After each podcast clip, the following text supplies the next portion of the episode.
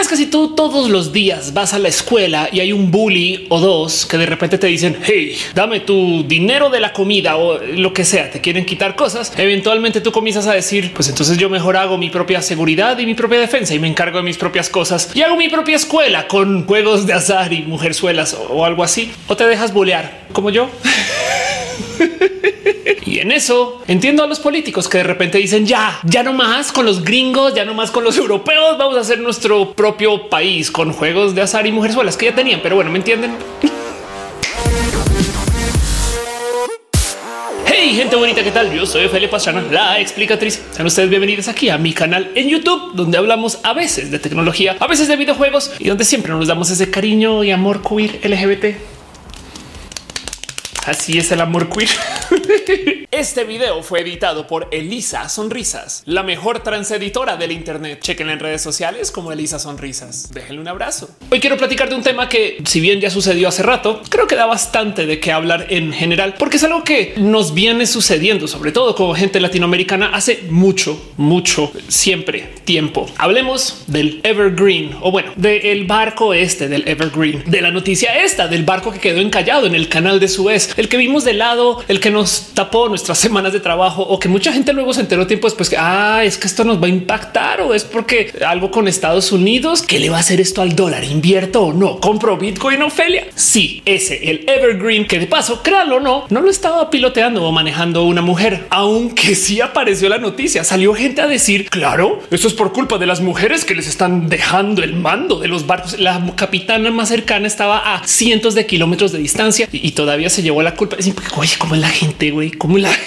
qué les pasa. Bueno, mucho de qué hablar de este tema, porque lo primero es que hay que considerar que no sé si ustedes ubican este bellísimo edificio en Nueva York icónico, parte de la saga de los Ghostbusters, el Empire State Building, un edificio ya viejito, pero muy grande, alto de 102 pisos que mide nada más y nada menos que 381 metros, o sea, de altura, pues desde la base hasta la puntita de la puntita delante de 381 metros. Y con esto lo pone pues unos como 10 metros más que el barco de transporte de containers más grande del mundo, el HMM Algeciras. Barco, buque, no sé bien cómo traduce esto al español. Seguro ya me van a escribir en los comentarios. Ofelia, hay terminología formal para esto. Ya sé, yo siempre la acabo con esto en este canal porque me la paso traduciendo desde el inglés y entonces soy horrible con esto. No me odien, no me no, le den un subscribe, porfa.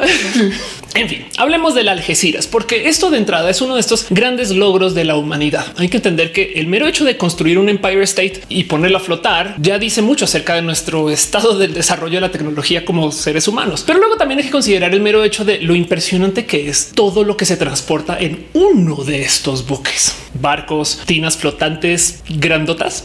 Hay una medida estándar para poder calcular o comparar el cuánto transporta cualquier método de transporte y son estos famosos cajones que se les conocen como el container o el TEU. En esencia son cajones de medida medianamente estándar que se pueden subir a un tren, a un camión o pues ya un barco. Y para que tenga una medida de cuánto transporta el HMM Algeciras, el barco más grande que existe para estas cosas, que de paso no es solo el barco más grande, es uno en varios. La idea es que en una de estas bestias se puedan apilar hasta 23 mil containers a la vez, lleno de pe pa, uno al ladito de otro. Y para que consideren el tamaño que es estos 23 mil containers de lado a lado, lo primero es pensar el qué sería si pusiéramos los containers uno detrás de otro. Digamos en el caso de que se armara un tren para transportar esa misma capacidad de carga que lleva uno de estos barcos y daría un tren de más o menos 112 kilómetros de distancia. O visto de otro modo, si apiláramos los containers de cola a cola hacia arriba, llegarían al espacio. Ok, ok, ok. Hay más analogías. Si el tren estuviera pasando por su ciudad a más o menos 20, 30 kilómetros por hora, que es algo que tienen que decelerar para pasar frente a zonas como donde ya hay mucha población, le tomaría unas por ahí tres o cuatro horas hacer el cruce y ustedes ahí esperando, viendo Avengers o algo así desde el coche. En fin, es un chingo de containers por cada carga de estos barcos y obviamente no es uno, hay un chingo, un sinfín de estos que le están dando la vuelta al mundo y que en esencia cruzan por dos zonas específicas para poder atravesar los continentes más o menos. Más, más números y comparaciones. Cómo se apilan los containers en estos barcos. En esencia tienes algo así como 22 containers hacia arriba por cada fila de los 23 que pones a lo largo, lo cual quiere decir que en esencia estás haciendo un edificio de como 22 o 23 pisos hacia arriba, llevado 23 veces a lo largo del barco. Son muchas cosas que pueden estar pasando más dentro de cada uno de estos, porque si consideramos lo que cabe dentro de cada container,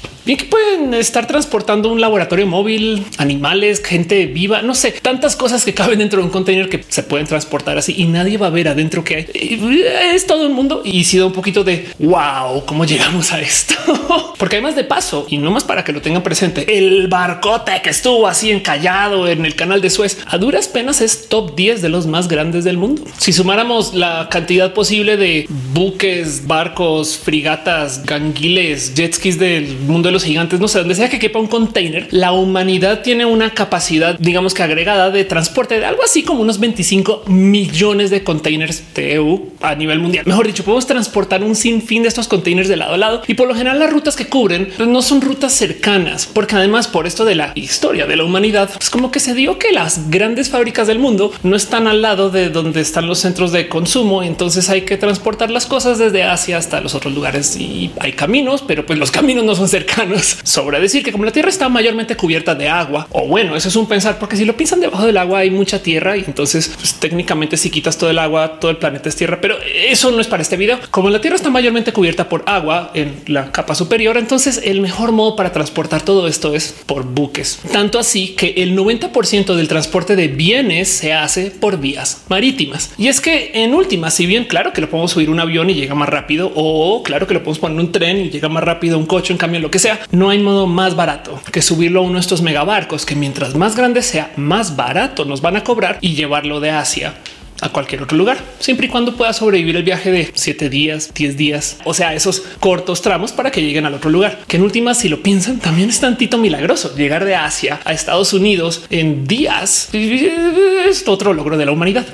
Y pues sí, tanto así como que si tu trabajo es manejar un coche por toda la ciudad y un día le das un responsito, te subes a una banqueta o te pasa algo y dices, pues bueno, me tocaba porque pesando tantas horas en la calle que algo me iba a pasar. El tema con los barcos es que pues si pones a tantos barcos a andar para arriba y para abajo, eventualmente también otras cosas van a pasar. Hay todo tipo de accidentes relacionados con esto del transporte marítimo y los accidentes no son necesariamente baratos o fáciles de solucionar porque en últimas la logística para poder moverse con estas mega bestias, pues ahora sí se prestaría chido que tuviéramos alguna forma como de mecha Godzilla para que pudiera como jugar a los legos y apilar, pero no lo tenemos. Tenemos puertos y los puertos además tienen sistemas de trabajo. No es como que puedan levantar cualquier container así como la mano de Dios, sino que tiene que encajar perfecto con la máquina y en fin, el caso. Hay problemas y hay desmadres y este que estamos viviendo, o bueno, que acabamos de pasar hace unos días, semanas, meses, depende cuando ven este video, es uno de ellos, pero que nos despierta muchas dudas acerca de él. ¿Por qué intercambiamos tanto bienes con los otros países y por qué transportamos tanto? Y es que, ok, esto es roja y aquí nos gusta nerdear acerca de las cosas tantito más allá de donde sea socialmente aceptable. Y en eso no a asumémonos un poquito por él. ¿Cómo son los otros métodos de transporte de todas estas cosas que se hacen alrededor del mundo? Porque, por ejemplo, hay transporte específico para coches. Las mejores fábricas de coches del mundo están lejísimos de donde se consumen y no pasa nada porque el mundo está organizado para eso. No sé si sabían, pero hay un chingo de fábricas marítimas. Porque si tú sales de Asia y vas hacia Estados Unidos y tienes un compromiso de entregar no sé cuántas latas de atún, por ejemplo, pues para qué vas a ir a pescarlo, traerlo a tierra, enlatarlo y luego enviarlo si puedes hacerlo en camino. Y dejando de lado el tema de lo industrial, pues también está este cuento de cómo hay gente que decidió construir sus edificios magnánimos y tirarlos a flotar y construirlos a modo de megayates o cruceros que también son estas cosas impresionantes de los logros de la humanidad para ir a hacer pequeños simuladores de Wally. No sé exactamente cuál es el bien que le dan los cruceros a la humanidad. Espero que sea algo bueno con esto de la salud mental, pero como sea, el hecho de que se puedan hacer dice mucho acerca de la desigualdad y la riqueza o también dicen mucho acerca de nuestra capacidad de construcción, porque en estos megabarcos que valen miles de millones de dólares de hacer, se presta para que hagamos un sinfín de cosas en alta mar, arrancando por el rarísimo hecho de que hay albercas en los cruceros, aunque también se sería raro que te tiren a flotar por allá en la mar y que haga frío y pues la alberca está chida y el mar no.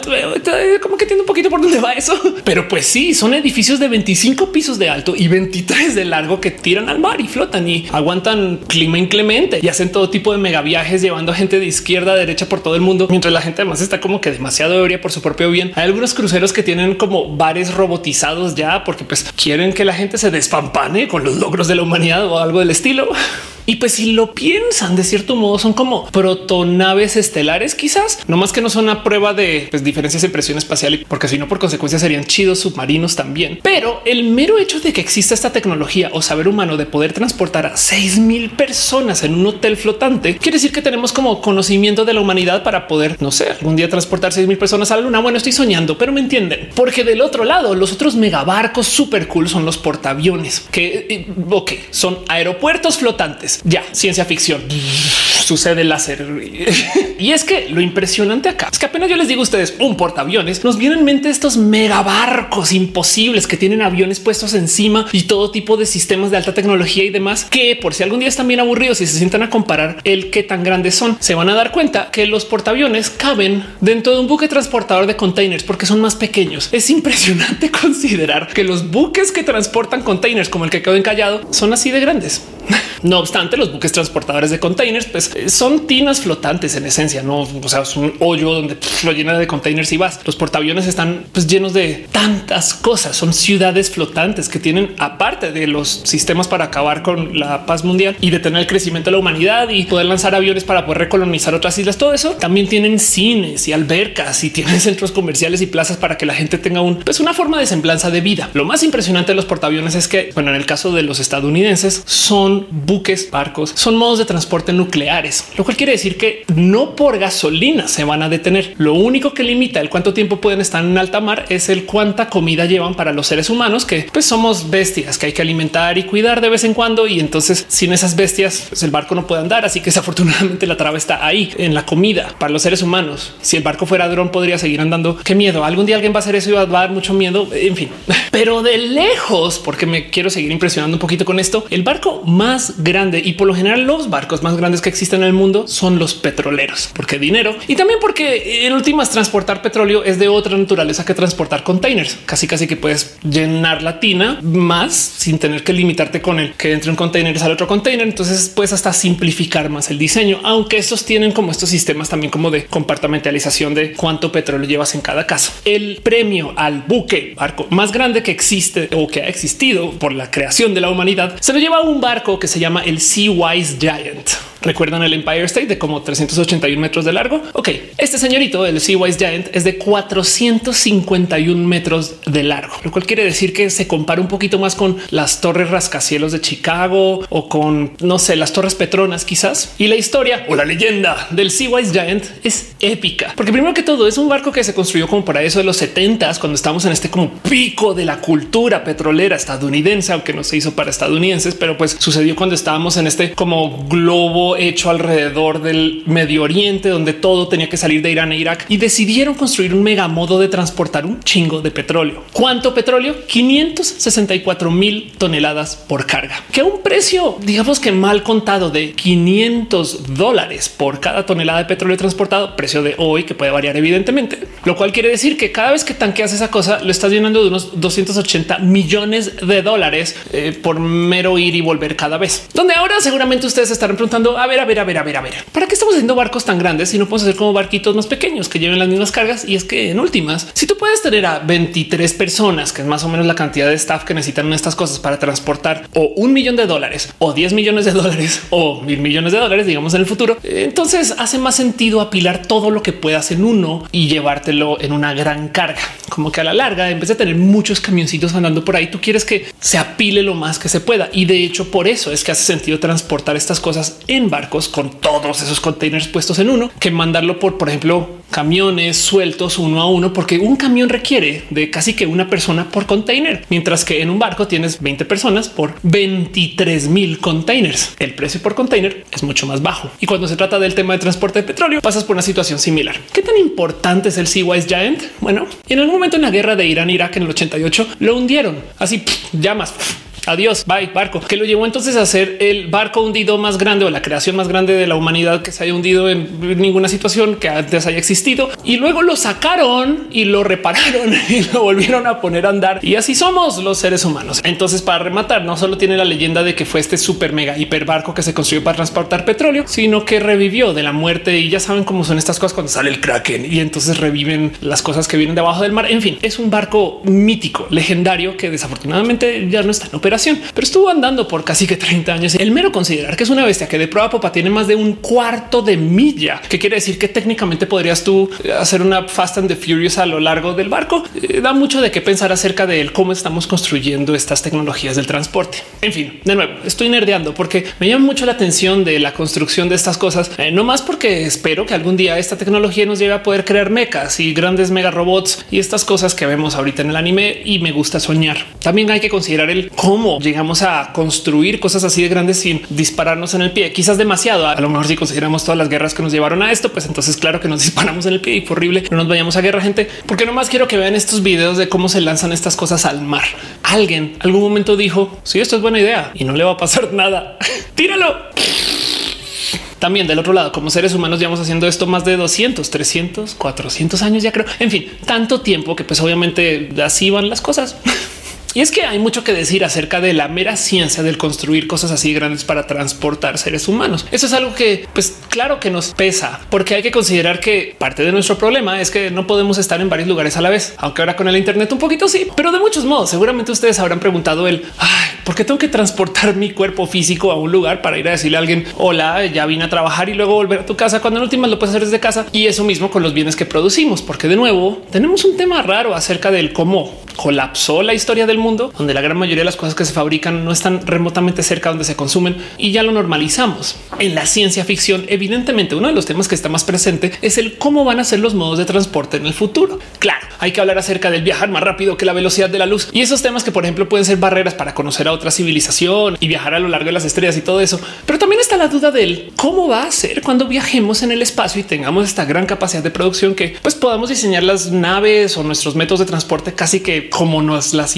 imaginemos. En Star Trek, por ejemplo, cuando propusieron sus grandes naves, de muchos modos le estaban diciendo al mundo, porque además recuerden que esto fue en 1968, que en el futuro vamos a estar viajando en mega naves. Hay que tener en cuenta que lo que se considera una mega nave en el 68, pues hoy en día es una nave del tamaño de un portaaviones actual y moderno que en últimas ya lo podemos construir. Pero la idea estaba ahí, naves inmensas que llevan a cientos de personas que trabajan de modos coordinados para pues, poder llevar esta como política interestelar. Eso era Star Trek, que además de modos interesantes luego en los 80 decidieron cambiar un poquito la visión de lo que eran estas naves de tantos modos que cuando nos dan esta como nueva generación de Star Trek nos presentan con estas mega hiper naves que ahora son más que un sistema medio militar de investigación literal cruceros. La idea es vamos a hacer estas naves que son más grandes que lo que se pueda construir ahorita de nuestros sueños y vamos a poner ahí hasta niños, porque así es como vamos a conocer el futuro como investigadores. Pero no más, y porque aquí vinimos a nerdear, quiero que volvamos otra vez a la imagen de la primera Enterprise al lado de un portaaviones. Y quiero de nuevo recordarles que los portaaviones son más chicos que el barco que quedó encallado en el canal de Suez. Bueno, para mí lo más entretenido de todo este debate acerca de cómo transportamos cosas y del cómo nos vamos a transportar en el futuro y la ciencia ficción es ver nomás el cómo la ciencia real no ha hecho más que trolear a los gobiernos de cómo se puede o debería de transportar casi que cualquier cosa y de cómo nos hemos tenido que enfrentar contra límites acerca de cuánto y dónde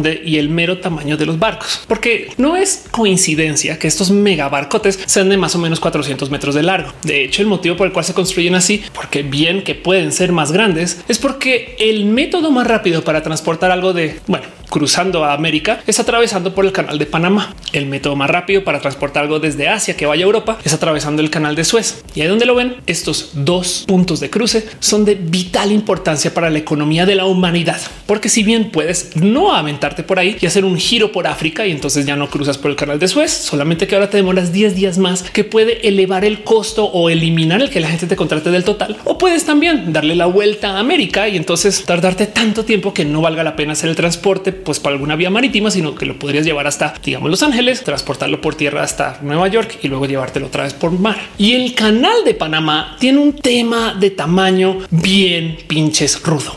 Dije pinches pinches diré. La logística del canal de Panamá es una cosa bien entretenida de observar y hasta de admirar, porque lo primero que hay que tener presente es que no, no cortaron a América en dos, aunque Colombia sí, sino lo que hicieron para construir esta pieza de ingeniería fue hacer un canal hacia un lago artificial que está ahora en la mitad de Panamá y luego llevar de ese lago vía otro canal al otro océano y dejar que los barcos entonces puedan como que lentamente irse apilando afuera, hacer fila adentro y luego hacer fila afuera, con un pequeño problemita que de la mera ingeniería de cómo se construyó esto en su momento.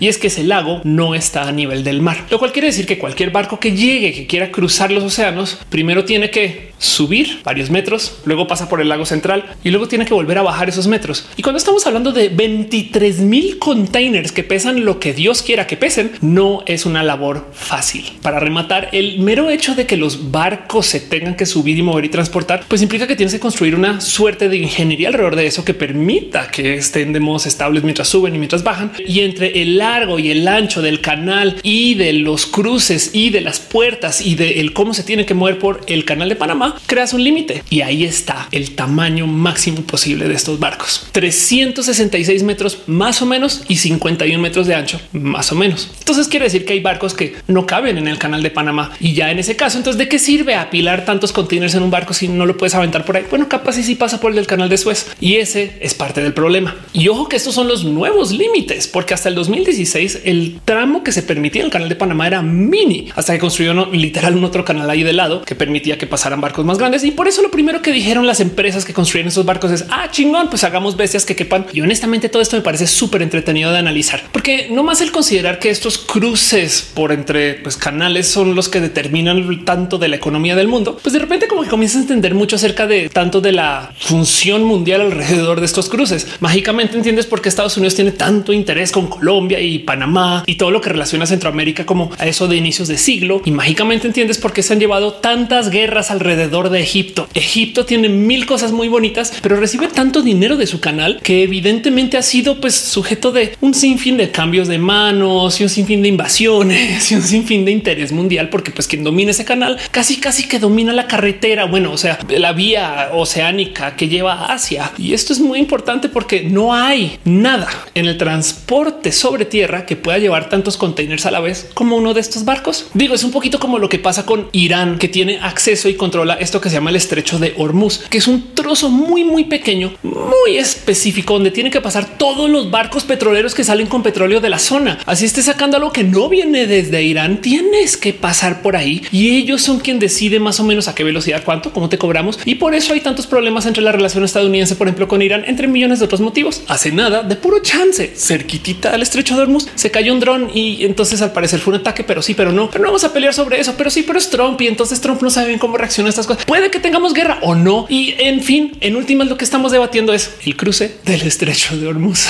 No sé, me gusta observar esto porque el cómo quedó la geografía mundial y el cómo los seres humanos la habitamos trae muchos componentes de azar, pero no como que bien se puede argumentar que parte del problema por el cual hay tanto interés y multiculturalismo alrededor de la zona del Oriente Medio tiene un gran componente histórico que tiene que ver con el cómo se desarrollaron muchas civilizaciones ahí, pero igual y también tiene mucho que ver con el hecho de que ahí al lado está la autopista Asia que viene desde el mar y entonces pues también venían muchos otros intereses cruzando y a lo largo de muchos años se crearon sin fin de culturas por ahí. En fin, esto es todo un tema, porque por ejemplo, una de las cosas que está sucediendo ahorita es el cómo capaz y a través de Israel se logra hacer otro cruce del mar y eso también está como en discusión. O con esto que se están derritiendo los polos en el mundo y ahora puedes enviar barcos desde arriba. A lo mejor el próximo cruce que existe para llevar cosas desde América hasta Europa es vía el polo norte o más o menos por ahí, lo cual quiere decir que ahora Canadá se vuelve uno de los nuevos centros del mundo porque pues, por ahí van a tener que pasar para poder llevar todo básicamente a Europa. Que ojo, si lo llevas por arriba, haces tramos súper, súper cortos. Por el cruce del norte puedes recortar estos tramos que se hacen por entre el canal de Panamá como de más o menos unos 22 mil kilómetros de viaje a 11 mil. Y esto en un mundo que paga por container, por kilómetro transportado y que tiene que pagar además por gasolina para mover todas estas cosas o bueno, sus derivados de energía. Claro que representa ganancias o mejoras o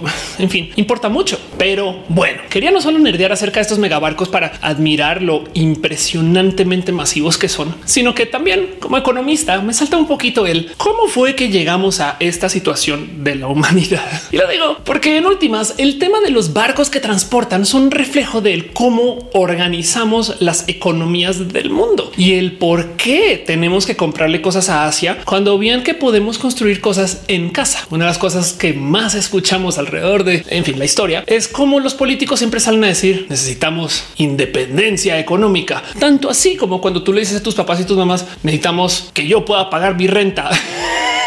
que puede ir de casa y necesito ahorros, papá, mamá, socorro. Eh, ¿Me entienden? El punto es que es raro considerar que el mundo está organizado de tal modo para que haga más sentido construir algo en China, poner un barco inmenso, transportarlo por días y venderlo en Grecia que construirlo en Grecia, cuando claramente allá también tiene la capacidad de fabricación que tienen chinos porque estamos acá. Bueno, primero que todo, les voy a dar un neoliberalismo alert porque quiero dejar en claro que mucho de lo que les voy a explicar son esas cosas que encajan dentro de estas teorías económicas que se presentan como neoliberales, que para algunas personas pueden ser muy mal vistas y para otras personas pueden ser todo lo que quieren de la realidad y la economía mundial. Pero les quiero avisar porque estos pensares vienen de una educación muy americana y de una formación que por supuesto que favorece el que los países tengan esos sistemas de intercambio de bienes y servicios. Dejando eso de lado y si ustedes no son pro neoliberalismo y me la perdonan, sigamos con lo demás y platicamos un poquito del por qué los países tienen sistemas de intercambio del total. El tema es el siguiente. Si bien claro que somos países completos y podemos hacer todo porque tenemos las tecnologías y tenemos el intercambio de tecnología, que eso entra ya no es tan real, pero bueno, claro que podríamos hacer de todo. Hay una realidad innegable y es que hay historicidad de riqueza. Y ojo, no es que esté diciendo que sea justa, sino simplemente que existe. Así que si de todos modos tu país tiene una capacidad de producción muy buena, es muy posible que no caiga en una de estas dos países que se les conocen como intensos en labor, o sea que tiene mano de obra y que pueden hacer cosas muy fácilmente y de modos muy baratos porque sobra la mano de obra, versus países que son intensos en capital, que en esencia tienen mucho dinero y mucha riqueza.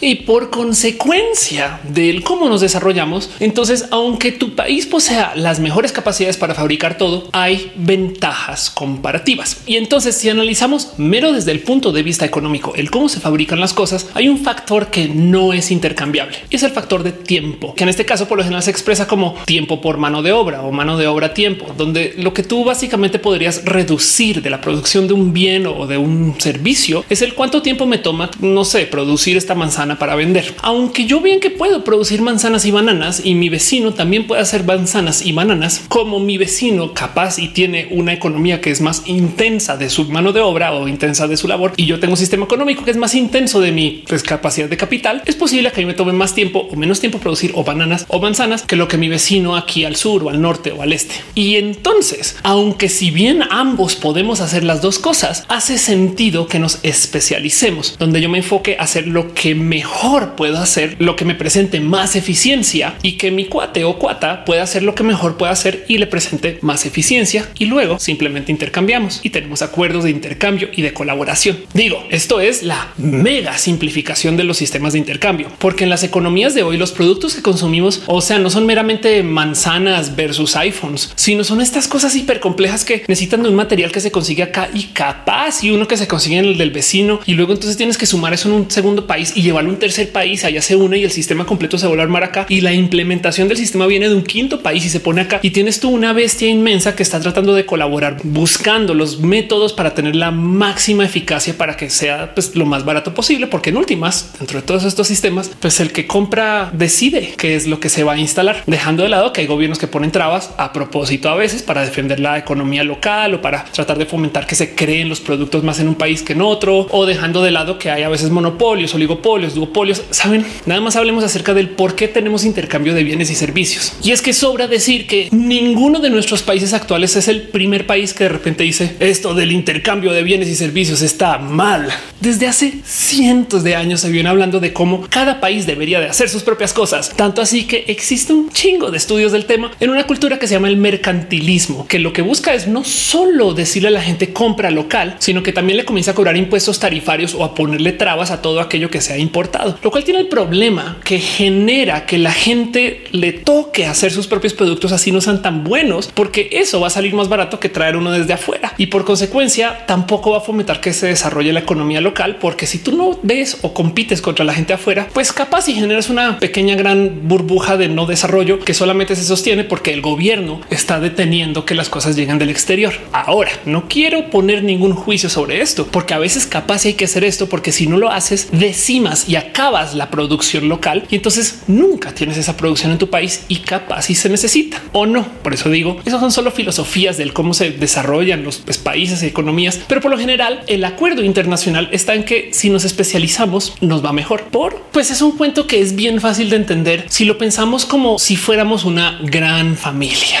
si todo el mundo tuviera que hacer absolutamente todo en la casa, entonces pues nos vamos a repetir procesos. Imagínense que todas las personas de la casa tuvieran que ir al súper a comprar sus cosas y todas las personas de la casa tuvieran que limpiar constantemente, no sé, la sala, la habitación y hasta las áreas comunes. Por dar un ejemplo, al especializarnos, lo primero que sucede es que porque yo no me tengo que preocupar por hacer bananas, entonces mis manzanas van a ser las mejores manzanas que se puedan hacer porque mira todo lo que me enfoco, teniendo la confianza que las bananas siempre van a llegar de parte de mi vecino. Pero el verdadero motivo por el cual el mundo persigue estos acuerdos de intercambio tiene que ver más con algo que comenzó durante la Segunda Guerra Mundial. Y es que si bien los sistemas de nación-estado y el cómo funcionan los países y demás todavía se estaban medianamente consolidando desde la Primera Guerra Mundial y en la Segunda Guerra Mundial se puso muy en duda, saliendo, bueno, casi que saliendo antecitos de que se acabara la Segunda Guerra Mundial, una gran reunión de economistas en un lugarcito en Estados Unidos que se llama Bretton Woods, donde se sentaron a tratar de decidir el cómo hacemos para que el crecimiento económico fomente que este desmadre en el que estamos no siga sucediendo. Y se les ocurrió entonces una como mínima o máxima o un sistema en general que funciona alrededor del intercambio global de bienes y servicios. Y ojo, porque esto es muy fácil de entender dentro de un país con algún sistema interno. Es muy normal considerar que en la Ciudad de México igual y la mejor carne viene del norte o igual o no puede que ustedes tengan otra opinión, pero si los mejores productores de algo están al norte, pues entonces que vengan y no tenemos productores de eso aquí al centro del país en la Ciudad de México, sino simplemente lo traemos de otro estado. Lo que decían estas personas es en un mundo que se está creciendo de sus fronteras, porque ya tenemos estos sistemas de transporte que además muchos llegaron desde la guerra. Entonces, ¿por qué no consideramos que los países puedan colaborar también y que en esa colaboración generen interdependencia? Ojo, hay que tener presente que esto viene desde la visión del estamos en guerra y esto sucede porque cada país jura que puede vivir por su propia cuenta cuando les iría mucho mejor si viendo desde la economía y el cómo se desarrollan que cada quien dependa de otra persona. Porque si yo hago mis manzanas y mi vecino hace mis bananas y yo necesito esas bananas para comer también, yo no le voy a ir a invadir allá o no me va a meter un problema que le meta una guerra, sino no, no, no, mantengamos como que las cosas estén bien, no discutamos porque te necesito.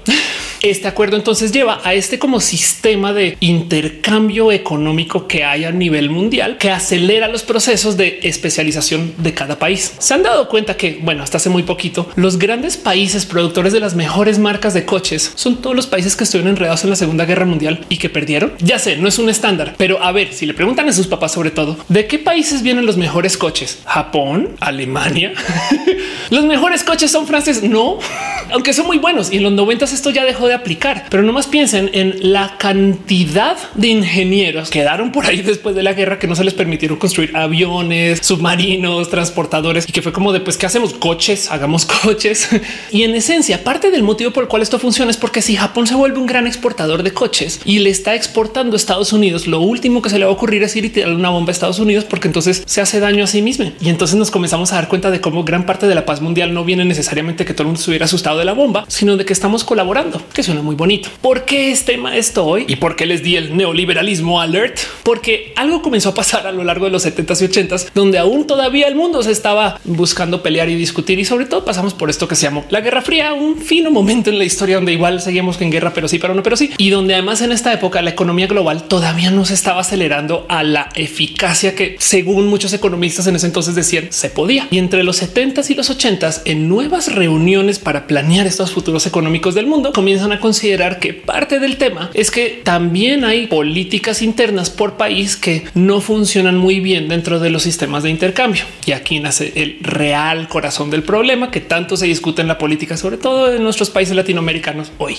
Porque si bien entre el 44 y el 47 en estas reuniones posguerra mundial se creó esta como unión de países alrededor de su economía que se llamó el GATT, digamos que parte de los esfuerzos de las Naciones Unidas, lo que deciden alrededor de los 70 es que las políticas internas de cada país deberían de cambiar para favorecer el intercambio de bienes y servicios. Les doy un ejemplo. ¿Qué tal que exista un acuerdo para que Japón y México compartan intercambio en cervezas? Que de paso la cerveza Sapporo es muy chida, la recomiendo, pero imagínense que entonces ahora llega la cerveza Sapporo a venderse aquí en México, pero a la hora de ponerla en el supermercado, las cervezas nacionales mexicanas resulta que tienen alguna forma de subsidio, colaboración o apoyo por parte del gobierno para que la industria local se desarrolle, que hace mucho sentido. Pero para un país que se está tratando de especializar en creación de cervezas como lo podría ser Japón, aunque resulta que México también, pero bueno, y por eso este tema, pues no es tan justo que cuando por fin entre el producto a las tiendas locales tenga que competir contra un subsidio gubernamental cuando en Japón no existe tal cosa. Entonces, lo que decidieron buscar crear en estos acuerdos de los 70s y 80s es acuerdos económicos que tomaran en cuenta las economías de otros países y el cómo cada quien está apoyando a ciertos productos. O sea, no solo era mejorar el que tuviéramos intercambio internacional, sino buscar esquemas donde se pudiera tener cero valor de traducción de países entre bienes, lo cual quiere decir que entonces ahora, porque tenemos un intercambio internacional, yo México no le puedo dar subsidios a mis cerveceras locales porque es que ya vienen de Japón y eso para el intercambio es buenísimo para el desarrollo de productos bajo la especialización es espectacular para la economía mexicana puede ser muy bueno, pero para la gente que trabaja en las cerveceras de México, uff, qué rudo. Y entonces ahora tenemos esta negociación de cómo es posible que le estemos cediendo nuestra soberanía nacional a otros países con tal de tener intercambio. Y ese es el deal, ese es el acuerdo, porque donde yo pierdo con unas, técnicamente los otros países deberían de perder con otras y se negocian todas estas cosas para desproteger localmente varias empresas, industrias o economías y que entonces se pueda competir más libremente. Esto es toda una visión económica que habrá quien las apoya mucho, habrá quien no las apoya mucho. Desde lo personal, yo siento que todas las industrias se deberían de, si no regular, supervisar, pero como sea, hay que entender que este es el problema del por qué la gente pelea contra la globalización. Porque qué chingados tiene Japón que saber acerca de mis cerveceros mexicanos. Pero del otro lado, al permitir esto, mis cerveceros mexicanos podrían dedicarse a hacer algo que sea parte de la especialización mexicana que se le podría devolver a Japón y allá van a decir, pero qué chingados tienen acá los productores de tortillas. no sé por qué estoy comparando tortillas con cervezas. O bueno, igual y sí, no, porque trigo eh, creo que le di por accidente a esa. En fin. El punto es que de los 80s y los 90s entonces comienzan a aparecer estos acuerdos internacionales de mega intercambio, el NAFTA, el CAFTA, la Unión Europea, todo esto que existe nomás desde el intercambio internacional que nos permite tener productos de afuera acá y nos permite tener productos chidos importados acá, pero que también internamente tienen lo que quieran en aristas, porque el mero decir estos productos hacen mejor por fuera que acá es complejo para una economía que se quiere desarrollar. También entendiendo que pues, muchos de estos acuerdos vienen de países riquísimos que luego se acercan con los países del tercer mundo y como tú pones acá, tú haces esto y como que medianamente mandan solo por decirlo. Es también deja muy en duda el si fue justo o no fue justo o fue como los bullies pidiéndome la comida durante el recreo y ahora pues me tocó darle. Pues, sí, güey, pues yo estoy pagando mi seguridad al darle mi comida al bully, no, no. Originalmente el neoliberalismo era una filosofía económica que surge entre eruditos liberales europeos en la década de 1930, quienes técnicamente estaban tratando de encontrar un tercer camino para la disputa que había entre el liberalismo clásico y la planificación económica. O sea, literal es gente que se sentó un día a decir, ok, tenemos esto que están diciendo acá los soviéticos y esto que están diciendo acá los estadounidenses, tiene que haber un intermedio, algo que nos permita pues tener tantito de control, pero que no controle a la gente. Y la solución de esta gente fue un control económico. Si pensamos desde su filosofía como muy por encima, simplificando absolutamente todo y dejando por la ventana millones de libros de trabajo y estudio en el tema, la propuesta aquí es la economía manda. Y entonces ahora tenemos que sentarnos dos segundos a pensar debería. Pero sí es verdad que el tener tanta interdependencia económica pues ha ayudado mucho a que los países por lo menos no sean tan bélicos entre sí o tan agresivos desde millones de modos de los cuales pueden ser agresivos. Hay una supuesta estadística que no es verdad, pero digamos que se cumple también que muchas personas en economía básica le enseñan y es donde dicen que ninguno de dos países que tengan un McDonald's han ido a guerra. La verdad es que sí hay incidentes donde ha sucedido, pero es muy poco porque el que un país tenga un McDonald's implica que tiene cierto nivel de intercambio económico con otros países y que tiene además cierto nivel de como de cultura de consumo económico y entonces la gente pues no quiere irse a pelear con todos los otros demás. Y es que además decir esto y no son un poquito cucú y esa guerra, esto no pasa. Pero hace 50 años, 70 años era muy normal traer una mentalidad un poquito más aterrizada en esto, porque pues por eso el mundo se acabó metiendo en guerras mundiales y esto era parte del vivir en los sistemas de países en 1920, 1930, donde todo el día se la pasaban invadiéndose el uno al otro y Europa tenía esta como obsesión con querer colonizar y en fin, de nuevo, nada esto es así de limpio como decir economías interdependientes, guerra cero. No, pero sí es verdad que claramente ha ayudado al tener este tipo de acuerdos. Y ahora tenemos nuevas negociaciones de nuevo orden mundial, donde de repente en Asia pues nos están haciendo nuevas propuestas acerca de quién debería decir las cosas y en Estados Unidos que tienen sistemas económicos diferentes, básicamente están diciendo que no. y donde del otro lado ahorita estamos pasando por todos los problemas que quieran por esto de la economía hiperavanzada, súper desarrollada dentro de los sistemas neoliberales, porque resulta que darle todo el poder a empresas que no tienen sistemas de gobernanza, que tú no votas por decidir quién las dirige, que tú no puedes detenerlas cuando están haciendo cosas extremadamente malvadas o lo que está sucediendo ahora, que ahora las empresas están comprando los gobiernos más que antes, pues parece que todo eso no fue tan buena idea. Y entonces ahora hay gente que se está cuestionando el qué significa pues para esto a futuro. Y lo digo porque miren, el neoliberalismo no es 100% bueno, así como tampoco es 100% malo, pero sí hay algo que observar. Cuando dejando de lado las empresas criminales que hacen cosas horribles, tienes tú problemas como los que se generan cuando hay duopolios o oligopolios o hasta monopolios, como lo que sucede con el caso de la insulina que se produce de modos muy baratos, pero como hay tan pocas personas produciéndolo y hay protección para las empresas por parte de los gobiernos, entonces cobran lo que quieran por el hacer insulina, una cosa que con los años debería de ser cada vez más barato, porque no que nos estamos desarrollando. Entonces, porque ahora resulta que es más caro que hace 20 o 30 años. Ah, claro porque las empresas mandan. Del otro lado, la otra pregunta es, y entonces si mandara solo el gobierno,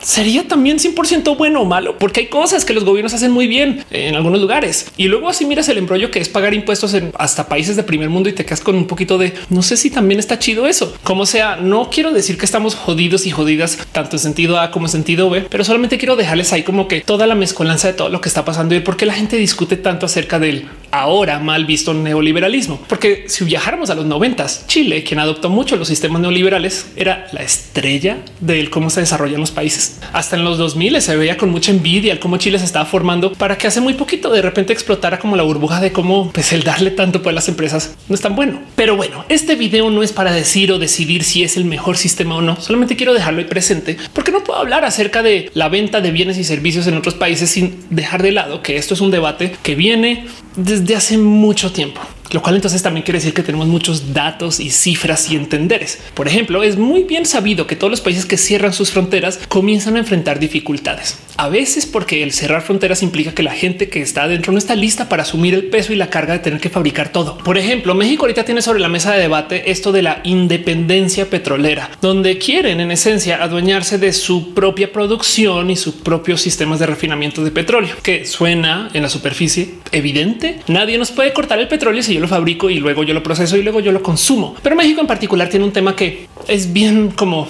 raro de ver en desarrollo porque es como ver un tren chocar en potencia. Eh, capaz si no choca y da la vuelta bien, pero por ahora vamos muy rápido hacia la curva y entonces pero el tema es este. México produce petróleo muy pesado. Esto quiere decir que lo que sale del petróleo mexicano cuando se refina, uno genera muy poca gasolina y dos, lo que genera no está como para consumo de lo que se usa dentro de las mismas refinerías mexicanas. Así que México desarrolló un sistema donde prefiere vender todo ese petróleo pesado que sacamos aquí de nuestras tierras e importar petróleo ligero o ultra ligero que sí se puede refinar con nuestras refinerías y de ahí sacar toda la gasolina que consumimos. Suena raro porque pues por esencia estás vendiendo el petróleo mexicano para comprar petróleo y qué raro que un país petrolero tenga que comprar petróleo. Pero pues eso es como exportar naranjas para importar jugo de toronja, porque no es el mismo petróleo, aunque se llame petróleo. Y ahora lo que decidieron hacer es tratar de crear refinerías internas que puedan procesar ese crudo súper pesado, que de paso lo que están haciendo con las refinerías es tantito porcentaje de todo el petróleo que genera México. Entonces en esencia no una solución al problema y luego dejando pues ahí en un balde la oportunidad de refinar o procesar o comprar todo ese petróleo que viene del exterior, sobre todo al no estar vendiendo nuestro. Entiéndase, lo que produce México no se puede refinar en México a menos que cambiemos chingo de refinerías que requieren una inversión a la larga y pasando por un buen de procesos de ajuste capaz. Y esto es buena idea, pero también entendiendo que el estar dentro de un sistema de intercambio de petróleo implica que pues de muchos modos también estamos comprando nuestra seguridad. Deja ahí como sobre la mesa el pues qué raro que esto no sea lo que se persiga, pero también estará el siempre eterno miedo de y si nos cortan el flujo de las gasolinas de allá nos controlan. No es raro operar con miedo tanto como operar como bully, pero estas cosas pasan. Entonces hay quien las considera desde el punto de vista del bully, hay quien las considera desde el punto de vista quien está siendo bulleado o bulleada. Por general la gente latinoamericana hemos sido muy bulleados y bulleadas y por eso es que existe este como miedo base. Pero sí es verdad que desde los 70 para acá el mundo se acostumbró a tener intercambio y los esquemas de intercambio son muy presentes. Por ejemplo, México es un país que históricamente no ha tenido que militarizar mucho ni sus fronteras ni su operación interior, cosa que ahora está cambiando al parecer. Pero si bien parte del motivo es que pues al parecer nadie ha querido invadir México últimamente o que no nos hemos metido en ningún conflicto, no hemos sido parte de o pues para qué. El otro motivo por el cual potencialmente esto sucede es porque México es uno de los países que tiene más tratados de libre comercio a nivel mundial. Y alianzas y acuerdos de promoción y protección recíproca. En fin, México es un país muy interdependiente económicamente con el resto del globo. También supongo yo parte del motivo por el cual los pasaportes mexicanos tienen muchas menos restricciones que los pasaportes colombianos, por ejemplo, pero cosa que ha permitido que México tenga una suerte como de seguridad operativa con una cantidad de países para que nadie realmente nos bulle, porque así como nos pueden molestar de bajada, también podemos molestar nosotros de bajada al buscar tener una independencia de todo eso y dejar de lado todos los acuerdos de colaboración. En esencia, fomentas el volver una isla y de muchos modos también el tener que militarizar, porque igual y requiere de otros modos de hacer política por fuera del apretar tuercas de modos económicos de un sistema u otro. Ahora, ojo, de nuevo, todo esto es mi visión de cómo operan las cosas. Capaz y México sí necesita tener esta independencia y ser su propia isla y aprender a tener sus propias empresas e industrias. Entonces, en vez de importar piezas aeronáuticas, crear su propia energía interna, crear sus propios sistemas internos para tener su propia industria aeronáutica. Pero de nuevo, volviendo al hecho que los datos acerca del intercambio mundial y el mercantilismo y la historia en general siempre nos dicen que los países que cierran sus fronteras no son capaces de desarrollarse así. Pues si la logramos sería bien chido porque pues cambiaríamos la historia. y lo digo porque a veces cuando no tienen la capacidad de hacer esas negociaciones internacionales para tener acuerdos de libre comercio, entonces son los otros países los que definitivamente deciden por ti. Ojo, porque una de las cosas que yo veo muy comentado en redes que puede ser muy verdad es que cuando un país rico negocia con un país que no es tan rico, pues el libre comercio lo pone el país rico y el libre desarrollo de bienes lo pone el país que no es tan rico y entonces puede que la interdependencia no sea tan transparente. Pero eso no siempre es el caso. No todos los intercambios de compra y venta son injustos, sino simplemente que se han dado casos de injusticias, que eso sí es verdad. Entonces, de nuevo, por eso es que este tema es como tan complejo de hablar. Pero volviendo al que cuando tú no tienes esos acuerdos de libre comercio, los otros países o tu economía interna es quien decide quién puede y quién no puede con todo lo extranjero. Honestamente, es muy difícil que México con sus capacidades actuales desarrolle toda la industria de la tecnología que se está desarrollando ahorita en Estados Unidos, donde están hiper especializados. Pero lo digo no por México, sino porque casi que ningún país puede. A duras penas, China está aprendiendo a hacer nuevas producciones de computadoras tan avanzadas como las hacen en Estados Unidos y pudieron. Hey, se han dado cuenta como la gran mayoría de los servicios de la web que usamos nosotros y nosotras, todos son estadounidenses menos tres que son europeos. Y ya sé, los chinos tienen sus propias cositas por acá, por allá, TikTok, por ejemplo. Pero chequen como el hecho de que pues, hayan especializado en eso, pues implica que muchos modos igual tenemos que tener alguna forma de intercambio si queremos hacer uso de servicios y bienes, o si no, simplemente no los vamos a tener y ya. Consideren esto. No más chequen cuánto vale comprar un iPad de octava generación A2 270 con pantalla de 10 pulgadas a precio de Mercado Libre aquí en México. Esto puede variar, no? Pero échenle ojo como esa tablet se puede comprar acá por 8989 pesos mexicanos. Si hacemos la misma búsqueda, por ejemplo, en Argentina, que tiene todo tipo de problemas con generar acuerdos de intercambio internacional porque están endeudados, están más lejos, no tienen tanto peso para hacer este como intercambio internacional y en últimas no pueden negociar como negocia México y para rematar no con la suerte de tener autopistas que lleven a Estados Unidos. O como me decía alguien, tampoco hay 30 millones de argentinos en Estados Unidos que pues dejen una como interconexión cultural con Argentina como sucede con México, pues chequen cómo allá comprar esta misma iPad de octava generación A2270 con la misma de la pantalla de 10 pulgadas vale 79 mil pesos argentinos, que al cambio de hoy, cuando se grabó este video, son 18 mil pesos mexicanos, casi puede cambiar. Y luego tengan en cuenta que cuando sale el iPad en Estados Unidos y en México, no sale en Argentina. Dejo esto como ejemplo nomás porque suena que comprar un iPad es algo muy fifi algo de la gente rica, pudiente. Y la verdad es que sí, tener una tablet como tu computadora de casa, sobre todo es una tablet secundaria, pues claro que puede ser algo cero necesario si tú eres pues, para ese corte de persona. Pero pensemos el cuánto sucede esto en otro tipo de bienes y servicios y el cómo si tú quieres crear una industria de, por no sé, el desarrollo de software y de computación y no tienes acceso a la tecnología porque es así de cara en un país que no tiene tantos recursos para generar ese tipo de importaciones y demás, pues entonces en esencia le estás poniendo un freno absoluto al desarrollo de la tecnología en tu país. Esto viene nomás de no poder tener intercambios de bienes firmados y acordados, pues para que tengan aranceles cero y que en última se pueda intercambiar A por B. Pero bueno, lo dejo ahí, porque cuando vemos que se están construyendo estos barcos inmensos que se llenan de containers, esto viene del hecho de que aprendimos que como seres humanos, si queremos mejorarnos, tenemos que colaborar como seres humanos. El problema es que si duras penas nos cuesta un chingo colaborar en un grupo de WhatsApp. Ahora imagínense colaborar en la comunidad global. Es sumamente difícil considerar que algún día pudiéramos tener una forma de gobierno global que nos permita hacer estos intercambios. Me queda muy claro. Y del otro lado dejaría la pregunta de necesitaríamos un gobierno global para que alguien por allá en Inglaterra tome decisiones acerca de lo que sucede en México. No sé, pero gracias a los esquemas de intercambio económico ya estamos trabajando en ese sentido y por ahora se ven así. Y esto es a lo que le temen muchos políticos cuando ven que, claro, hay quien se está enriqueciendo muy fácil en un buen de países gracias a estos esquemas y otras personas que ni les llega nada. Entonces hay algo ahí que tenemos que platicar y hablar, pero viene del hecho tenemos que colaborar como seres humanos y tenemos estos esquemas como el Evergreen que nos permite por lo menos hacer uso del intercambio de bienes y servicios, eh, pues para que podamos hacer eso, apretar tuercas, jalar y colaborar como seres humanos, porque pues en últimas, pues nuestra producción es lo que nos define como humanidad ahora. Al parecer, la pregunta difícil acá y que no quiero responder es el si tener iPads baratas, figurativamente hablando, nos vale la pena como personas mexicanas o peruanas o colombianas o chilenas para entregar tanto que estemos dispuestos a entregar algo de la soberanía. Pero bueno, todo lo demás, pues esas cosas ya son de política, ¿no? Y este canal no se dedica explícitamente a eso. Gente bonita, ¿cómo vieron todo esto? ¿Cómo se sienten con estos temas? ¿Qué piensan acerca de esto? Déjenmelo saber aquí en los comentarios. Este canal está aquí para darnos tanto amor y cariño como sea necesario y para hablar acerca de temas relacionados con la diversidad y para verme peinar. En fin, yo soy Ovelia Pastrana, la explicatriz. Gracias, gente bonita, por pasarse por acá. Gracias por ser parte de esto. Gracias por acompañar. Déjenme saber qué piensan de estos temas y para todo lo demás, nos vemos en el próximo video. Les quiero mucho.